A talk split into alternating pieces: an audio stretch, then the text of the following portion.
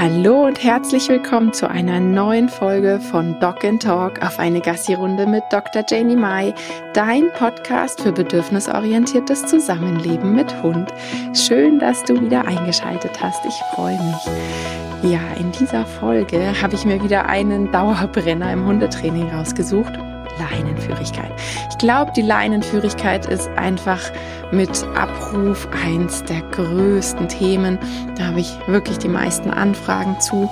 Und ich bin mir auch ziemlich sicher, dass es einfach schlichtweg was damit zu tun hat, dass es uns nicht nur nervt, sondern gerade in diesen plötzlichen Momenten, wo der Hund mit Schmackes in die Leine schnalzt, auch einfach Schmerzen dabei sind. Das Problem wenn Schmerzen im Spiel sind, sind wir Menschen dafür bekannt, dass wir nicht mehr fair sind. Das heißt, wir meckern. Und da ist dann meistens bei der Leinenführigkeit ja so eine Dauerschleife entstanden, so ein Teufelskreis könnte man sagen. Hm, man meckert rum und gleichzeitig merkt man, hm, dass es nichts bringt und dann tut's aber halt doch wieder weh. Und deshalb ist man so, so schnell in der Hilflosigkeit und ähm, in der Leinen oder alles, was so mit Leinenführigkeit zu tun hat, ist es auch wirklich so, wenn man sich den Markt anschaut, der ist mit Hilfsmitteln und Kursen und Tipps überfüllt. Das ist eigentlich egal, wo man hinschaut, auch auf Social Media wenn es da irgendwelche ähm, Tipps von Otto Normal Hundemenschen gibt, dann bezieht sich das auf die Leinenführigkeit, einfach weil da der Druck so groß ist. Und genau deshalb ist mir auch so wichtig, diese Folge heute zu machen, damit ich da ein bisschen, ja, wieder Licht ins Dunkel bringe, ein paar Aha-Momente und ein bisschen zum Überdenken anrege. Es gibt einen ganz, ganz tollen Spruch und den liebe ich einfach, was Leinenführigkeit anbelangt. Gespannte Nerven machen gespannte Leine. Das heißt, der Hund, der an der Leine zieht, ist gerade gestresst, angespannt, was auch immer. Gespannte Leine, äh, gespannte Nerven machen gespannte Leine. Das heißt aber auch für uns, der Hund ist eigentlich gerade in Not. Der braucht irgendwie dringend Hilfe von seinem Hundemenschen. Der ist überfordert ähm, in der Situation, in der man gerade ist, in der Umwelt, in der man gerade ist. Das heißt, jegliche hemmende Methoden, die führen ja nur dazu, dass die Erregung noch weiter ansteigt das ist eigentlich schon ein ganz wichtiger Punkt, dass einem klar sein sollte, alles, was mit Hemmen zu tun hat, hat echt nichts im Thema Leinenführigkeit zu tun. Ähm, ich habe gerade bei dieser Thematik immer wieder gern mein Beispiel Topf mit Wasser steht auf einer Herdplatte, die auf 12 gestellt ist. Wenn dann das Wasser überkocht und rausspritzt, dann bei hemmenden Methoden wird eben der Topfdeckel drauf gedrückt, geht super schnell, na logisch, da spritzt dann urplötzlich kein Wasser mehr raus, man sieht nichts mehr vom brodelnden Wasser, aber ich muss jetzt nicht dafür Physik studiert haben, um zu wissen, dass der Druck innerlich weiter ansteigt. Das heißt, man muss mit immer mehr Druck, mit Gegendruck auf den Topfdeckel drücken. Ähm, und wenn ich eben sage, ich möchte gerne, dass richtig faire Methoden angewendet werden und fair mit dem Hund bei der Leinenführigkeit umgegangen wird, dann ist das, ich nehme den Topf von der Herdplatte oder ich stelle die Herdplatte auf Null. Ähm, und genau darum geht es eben im fairen Training. Wer da noch mal mehr einsteigen möchte, ich habe am 29.07. eine Folge gemacht, die heißt Hemmen im Hundetraining. Und da bin ich nochmal genauer auf diese ganzen Methoden eingegangen. Eben auch wie dieser klassische Körperblock, der wirklich noch so, so oft eingesetzt wird bei der Leinenführigkeit. So dass der Hund im Grunde genommen vor der Drehung seines Menschen Respekt hat, Angst hat und deshalb zurückweicht. Und da muss einem doch eigentlich schon klar sein, dass das ja genau das ist, was wir nicht wollen. Ich möchte doch mit meinem Hund zusammenleben, weil der mich toll findet, weil der keine Angst vor mir hat. Ich möchte den nicht einschüchtern. Auf gar keinen Fall. Und das tue ich einfach mit dieser Topfdeckelmethode. Und gerade wenn ich mir jetzt nochmal in Erinnerung rufe, gespannte Nerven machen gespannte Leine, dann ist das völlig unpassend, weil der Hund ist ja eh schon angespannt. Der ist erregt, warum auch immer. Ähm, ja, und wenn ich dann da mit Druck arbeite, dann steigt die Erregung nur weiter an. Und das ist auch der Grund, weshalb es nicht funktioniert. Ja, ähm, also rüberhüpfen in die Folge vom 29.07., wer da noch mal genauer was zu hören möchte zum Hemmen im Hundetraining.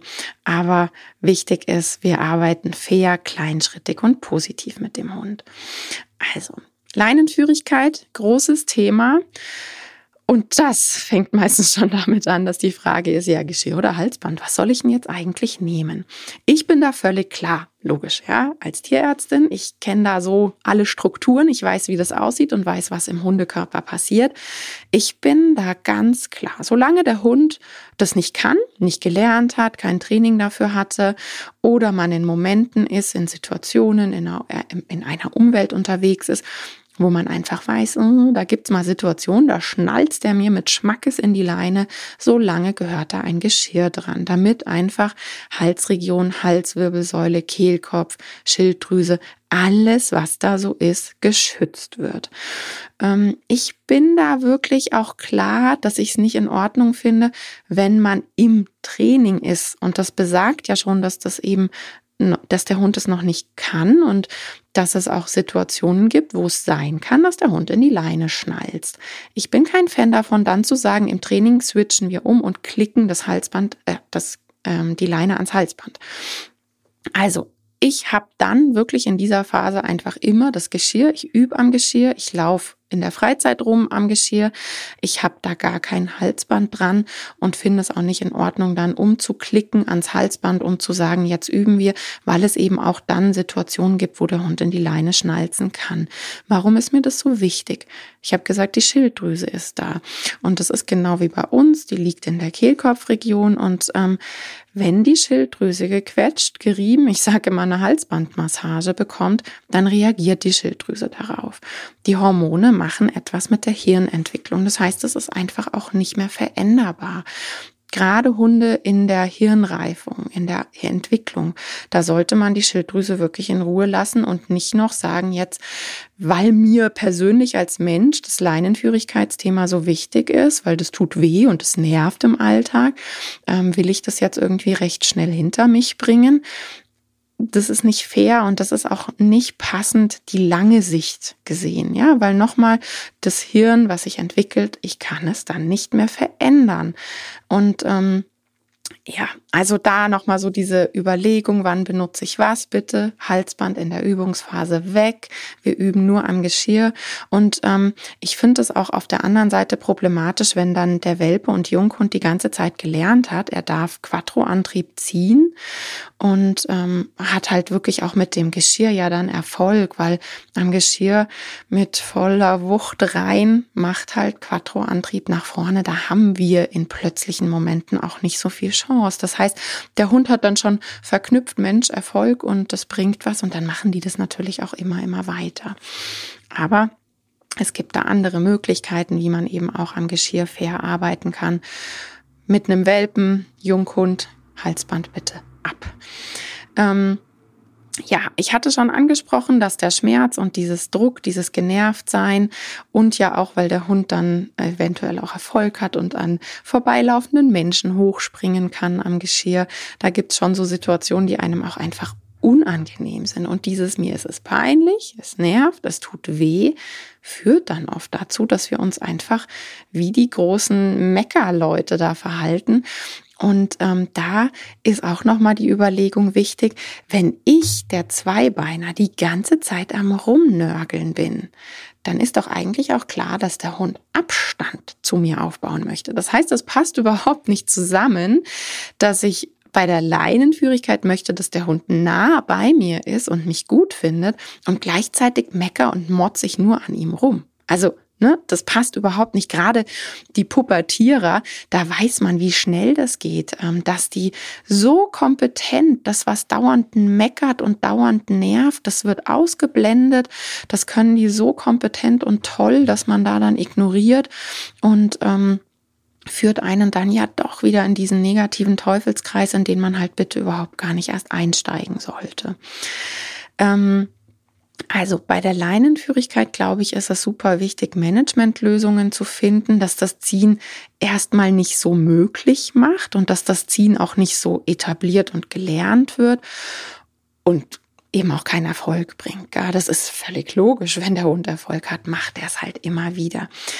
Und so blöd sich das jetzt erstmal anhört, ähm, Der erste Schritt kann wirklich sein, nur noch in Gebieten spazieren zu gehen, wo die lange Leine dran kann. Das macht einen riesen Unterschied, ob da eine 5 oder 7 Meter Leine dranhängt oder eben eine 1 Meter Strippe, wo man durchs Wohngebiet läuft was ja dann auch noch gespickt ist mit Erregungspunkten, weil hier ist ein Hund, da sind Geruchsstellen, da passiert so, so viel. Und wenn man sich dann wieder klar macht, dass einfach auch die Nerven, das heißt, der Hund ist angespannt, dazu führt, dass die Leine sich spannt, dann ist ja klar, dass es im Wohngebiet, wo der Bär steppt und auch ganz viele Aufregungspunkte sind, vielleicht sogar, weil der Hund Stress mit Autos hat oder mit Menschen hat oder eben mit anderen Hunden, dann ist ja völlig logisch, dass er da ganz doll zieht. Und ja, das mag dann erstmal ein Tipp sein, der mit ich sag jetzt mal, Aufwand verbunden ist, wenn man dann sagt, ich steige kurz ins Auto und fahre eben diese fünf Minuten durchs Wohngebiet, um dann am freien Feld zu sein. Aber wenn ich dafür sehe, dass ich die Beziehung zu meinem Hund schütze und ähm, ja auch darauf achten kann, dadurch, dass der Hund gar kein Lernverhalten hat und erstmal Dinge etabliert, die ich überhaupt nicht in Ordnung finde, wäre es mir das absolut wert, dass man halt sagt, ja, ich achte jetzt nochmal genauer drauf, in welchen Gebieten zieht mein Hund doll, wo ist er so aufgeregt und dass man dann eben genau diese Gebiete nicht täglich dreimal aufsucht. Freilauf ist einfach das A und O, gerade im Welpenalter und ähm, wenn dann so die Entwicklung da ist, super gerne mit der Absicherung schleifende Schlepp Schleppleine hinten dran, dass man sich dann draufstellen kann, wenn es nötig ist. Aber generell viel im Freilauf gehen, wenn man sich gegenseitig so nervt, weil einfach die Leinenführigkeit nicht funktioniert. Und das ist für unsere Hunde wirklich was völlig Absurdes, gerade wenn man Hunde hat, die aus dem Jagdbereich kommen, die pendeln, die laufen von rechts nach links, um sich Gerüche reinzuziehen. Und für die ist Schnur geradeaus laufen, langsam laufen, völlig absurd und total am Thema vorbei. Und deshalb deshalb ist wirklich wichtig, dass wir am Anfang oft und viel Situationen aufsuchen, wo wir uns super wohlfühlen und entsprechend auch der Hund. Und ähm, ja, wo wir es uns und dem Hund leichter machen. Und ja, es sind dann vielleicht die Gebiete, wo eben die 5 Meter Leine dran ist. Und ähm, da ist dann die Leine nicht so oft gespannt, ganz einfach. Die Erregungslage bestimmt also. Und wenn wir uns da jetzt nochmal drauf fokussieren, dann ist es eigentlich für mich schon recht einfach, wenn ich eine Liste für meinetwegen oder auch nur eine gedankliche Liste, die mir sagt, Mensch, jedes Mal, wenn ich da und da spazieren war und wenn wir dann den und den Hund getroffen haben oder nachdem wir an dem Gartenzaun vorbei waren, wo mein Hund äh, vom Nachbarshund total angekläfft wurde oder wenn wir draußen Kinder gesehen haben oder wenn ein lautes Auto vorbeigefahren ist, dann ist mein Hund total erregt und zerrt wie verrückt. Oder wenn das halt immer morgens ist, wenn der Hund so alle Bedürfnisse noch offen hat. Da ist er noch nicht geflitzt. Der hat einfach seinen Bewegungsdrang noch nicht gehabt. Der hat alles, was so hundliches Normalverhalten ist, noch nicht machen können. Wenn man merkt, immer dann zerrt mein Hund wie verrückt, dann wäre es doch super, wenn man genau da dann darauf achtet, dass man sofort ins Freilaufgebiet kommt und nicht erst noch fünf oder zehn Minuten mit kurzer Strippe durchs Wohngebiet tingelt. Wenn das einfach diese Momente sind, die dir selbst und dem Hund eben auch super schwer fallen. Ähm, ja, diese, diese Übungen und Lösungen, die man dann natürlich auch an der Hand braucht, die die Erregungslage vom Hund verändern. Das finde ich ist auch ein ganz wichtiger Grundbaustein in der Zutatenliste der Leinenführigkeit sozusagen, weil die Erregungslage bestimmt, ob der Hund zieht oder nicht, ja, dann muss ich eben auch gucken, habe ich Übungen an der Hand? Weiß ich überhaupt, wann ist denn mein Hund aufgeregt? Woran erkenne ich das vielleicht schon frühzeitig? Und was habe ich eben für Lösungen und Strategien erarbeitet mit meinem Hund gemeinsam, dass wir zusammen gut durch solche Situationen kommen und ich eben als Unterstützung für meinen Hund da sein kann. Also diese unterstützenden Dinge, damit man die Erregungswellen gemeinsam surfen kann, wie man immer so schön sagt, das finde ich ist ganz, ganz wichtig und ein, eine wichtige Grundzutat fürs Leinen, für die Leinenführigkeit. Was auch helfen kann, wenn man bei der Leinenführigkeit den Fokus komplett auf dem Positiven behält. Ähm, ja, ich weiß, es tut weh, es nervt und das führt aber auch dazu, dass wir bei der Leinenführigkeit, das ist wirklich eins der Themen, wo dieses, der Fokus auf dem Positiven extrem schwer fällt, weil man irgendwie tagtäglich den Fokus auf dem Negativen hat. Und ähm, das ist eigentlich total blöd, weil ne, da, wo der Fokus ist, fließt auch die Energie, wie man so schön sagt. Das heißt, immer den Fokus aufs Negative und da dann reinsetzen, bringt halt auch kein Lernen. Also da kann ich immer ganz einfach die Frage stellen, wenn es wirkt angeblich, wird's besser? Ja, also wird es besser? Ist es wirklich nachhaltig? Kann dein Hund lernen? Oder fängst du irgendwie doch jeden Tag von vorne an und musst immer wieder hemmen? Ähm, und da dann auch wieder im Kopf behalten, gell? Ähm, die Beziehung wird geschädigt durch das Hemmen. Also es funktioniert nicht, da findet kein Lernen statt. Korrektur dieser Fokus auf Korrektur, das funktioniert einfach nicht. Einfach einen Perspektivwechsel machen. Ja, ähm, in der Schule sitzen und man wird nur angemeckert und kriegt nicht gesagt, wie man es richtig macht, führt jetzt nicht dazu, dass es zum Lieblingsfach wird. Und ja, Lernen findet nicht statt. Das heißt, Fokus auf dem Positiven. Und da wissen wir rein lerntheoretisch eben auch, dass es super genial ist, wenn man ähm, Verhalten, was der Hund anbietet, einfängt. Das heißt, der Hund macht es ja so richtig bewusst, oh ja, jetzt laufe ich mal nebendran und gucke meinen Menschen an und die Leine ist so ganz locker, die sind hoch motiviert, das ist die Idee vom Hund und wenn man das dann verstärkt, dann ist das wirklich richtig geniales Lernen. Also ich habe Kundschaft, die nur in Anführungszeichen über diese Strategie, ich warte, bis der Hund mir Verhalten anbietet und dann verstärke ich es entsprechend. Die haben also eine super, super geniale Leinenführigkeit dadurch bekommen, weil der Hund einfach so viel Spaß dabei hat. Und ähm, das hatte ich ja vorher auch schon gesagt, wie wichtig es eben ist, dass der Hund in der Nähe des Menschen sich wohlfühlt. Ja, und äh, ja, wenn man nur angemeckert wird von der Person, möchte man halt auch gerne Abstand aufbauen. Ähm, über spaßige Alternativverhalten kommt man so, so genial auch durch den Alltag, ohne dass man überhaupt irgendein Signal benutzt wie Fuß oder so. Ähm, Alternativverhalten können einfach sein Blickkontakt, ja, positiv aufgebauter Blickkontakt, Beintarget oder auch der Handtarget. Ähm, Handtarget machen auch ganz viele super gerne. Das kann ein, ja, ein kleiner Trick sein, was auch immer euch Spaß macht. Und das kann eine viel, viel bessere Alternative sein, weil dann auch die Leine locker ist. Wenn der Hund motiviert bei mir ist und mit mir etwas macht, dann ist ja die Leine locker. Ja, auch wenn ich mich dann in dem Moment nicht darauf fokussiere, irgendeine Leinenführigkeitsübung zu machen, aber der Hund hat Spaß bei mir. Die Leine ist locker. Perfekt. Haken dran. Genau was ich wollte. Wenn es schwieriger wird in Situationen, probier mal, dass du stehen bleibst. Dieses statische, volle Konzentration beim Hund, das funktioniert am Anfang immer viel einfacher. Ähm, ja, das spart meistens so dieses Sekundenschnelle in dem Moment, wo dann der Reiz auf gleicher Höhe ist, wo der Hund dann in die Leine schnalzt. Das spart diesen Moment. Und ähm, es ist für den Hund wirklich nochmal leichter und auch für dich selbst. Das dürfen wir mal nicht unterschätzen. Wenn wir laufen, ähm, dann haben wir meistens auch noch so das Gegenüber oder den Reiz, auf den wir uns zubewegen im Blick dann eben gleichzeitig das Handling mit dem Hund was machen, mit dem Hund sprechen und ähm, das fällt uns auch schwer. Das heißt, statisch einfach mal stehen bleiben, konzentriert beim Hund sein und da was machen, vielleicht auch wieder Handtarget, das Schau, den Blickkontakt ausführen lassen, dann ähm, kann das schon viel einfacher sein. Das Laufen, Bewegung am Reiz vorbei und dabei vielleicht eine Alternative zeigen, das ist echt viel, viel schwieriger für dich und deinen Hund. Ähm, und da nochmal so die Erinnerung wirklich Schritt für Schritt in die richtige Richtung gehen.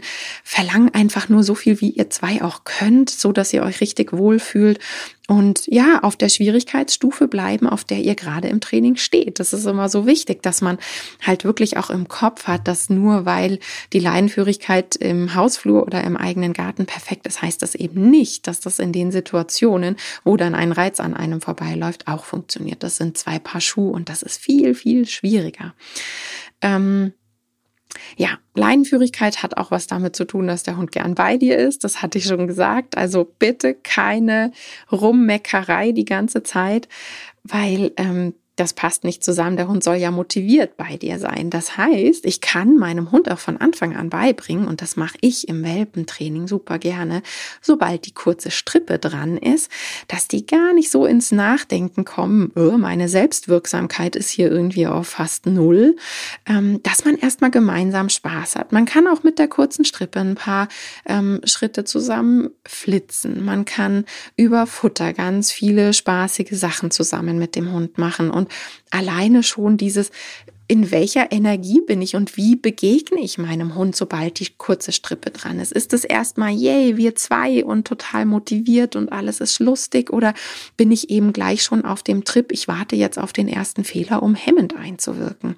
Und ähm, Deshalb wirklich so dieses kurze Strippe dran, dann haben wir gemeinsam Spaß. Dann kommt es nämlich auch viel öfter, dass wenn die kurze Leine dran ist, dass der Hund dann schaut, oh, machen wir jetzt wieder was? Ah, hast du wieder was in petto? Kriege ich ein Futter? Hast du vielleicht ein kleines Spielzeug, wo wir kurz zerren können? Das sind einfach so Sachen, die dann schnell aufkommen, diese positive Erwartungshaltung. Und ähm, wir dürfen uns wirklich auch noch mal in Erinnerung bringen, dass dieses verkürzte Schrittlänge, also der Hund, der die Schritte kürzer macht, um auf meiner Höhe laufen zu können. Das ist muskulär anstrengend. Schau dir mal an, wie so das normale Tempo im Freilauf von deinem Hund ist. Und wenn du sagst, das normale Tempo von deinem Hund ist irgendwie meistens Galopp oder Trab, dann passt einfach das Schritt und direkt in verkürzter Schrittlänge neben dir nicht so zusammen. Das heißt, es ist eine Anstrengung, muskulär auch. Das heißt, es ist dann oft auch so auf die Länge, ne? weil man schon so und so lange vom Hund irgendwie verlangt, dass er langsam neben einem läuft, dann ist das für den so anstrengend, dass er es auch nicht mehr kann. Und ich finde das wirklich krass, wenn wir uns nochmal anschauen, was der Hund für Sinne hat. Und wir verlangen, dass er alle Schotten runter, ich sehe nichts, ich höre nichts, ich rieche nichts und tu so, als wäre alles um mich rum nicht da. Das ist schon echt viel verlangt. Also da dürfen wir uns mehr ins Zeug legen und wirklich auch motivieren da reinarbeiten, dass dieses kurze Strippe keine Selbstwirksamkeit ausgeliefert sein. Wirklich ja auch, was so Körpersprache anbelangt. Sieht mein Mensch, ob ich gerade Stress habe auf den Reiz Reiz zuzulaufen oder nicht? Zerrt er mich da einfach weiterhin oder reagiert er und geht er auf mich ein? Das sind alles Dinge, die da mit reinspielen. Ähm, ich verstehe echt so, so klar, dass man gerne hätte, dass das schnell und äh, sofort funktioniert. Aber Abi in der Kita schreiben ist halt echt nicht fair, ja. Und auch wenn da der Leidensdruck ist, ich kenne niemanden, der wirklich in der, äh, in der, ja, so richtig schlimmen, argen Pubertät richtig schwierige Aufgaben leisten muss. Und ähm, ich finde es unfair dem Hund gegenüber, dass man in diesen schwierigen Phasen, Welpenzeit und dann mitten in der Pubertät da anfängt, auf diesem Thema so rumzuhacken, weil es dann in der Zeit extra schwer fällt. Also da wirklich nochmal überlegen, wann kann man oder wann ist man in der Lage zu so extra tollem Verhalten und ist es überhaupt passend, was ich da gerade von meinem Hund verlange? Und ja, ganz am Ende bestimmen ja doch irgendwie echt wir Menschen, wo wir mit dem Hund hindackeln. Ich hatte gesagt, dass es auch was mit Erregung und mit der Umwelt zu tun hat. Also überleg dir wirklich ganz genau, wo gehst du spazieren? Natürlich sollte das Ziel sein, wenn du sagst, ja, ich bin aber eben im städtischen Bereich und ähm, ich möchte auch mit meinem Hund hingehen, dass man schaut, passt es, ist es möglich, dass man sich kleinschrittig Schwierigkeitsstufe für Schwierigkeitsstufe im Training Training verbessert. Aber auch hier wieder, unsere Hunde sind individuell. Und es gibt einfach Hunde, ich könnte mit einem meiner Hunde definitiv nicht einfach durch die Stadt laufen. Ich würde uns beiden damit keinen Gefallen tun. Ich weiß, ich könnte da noch deutlich mehr dran trainieren, aber es ist nicht notwendig, ja. Und ich verlange das von meinem Hund nicht.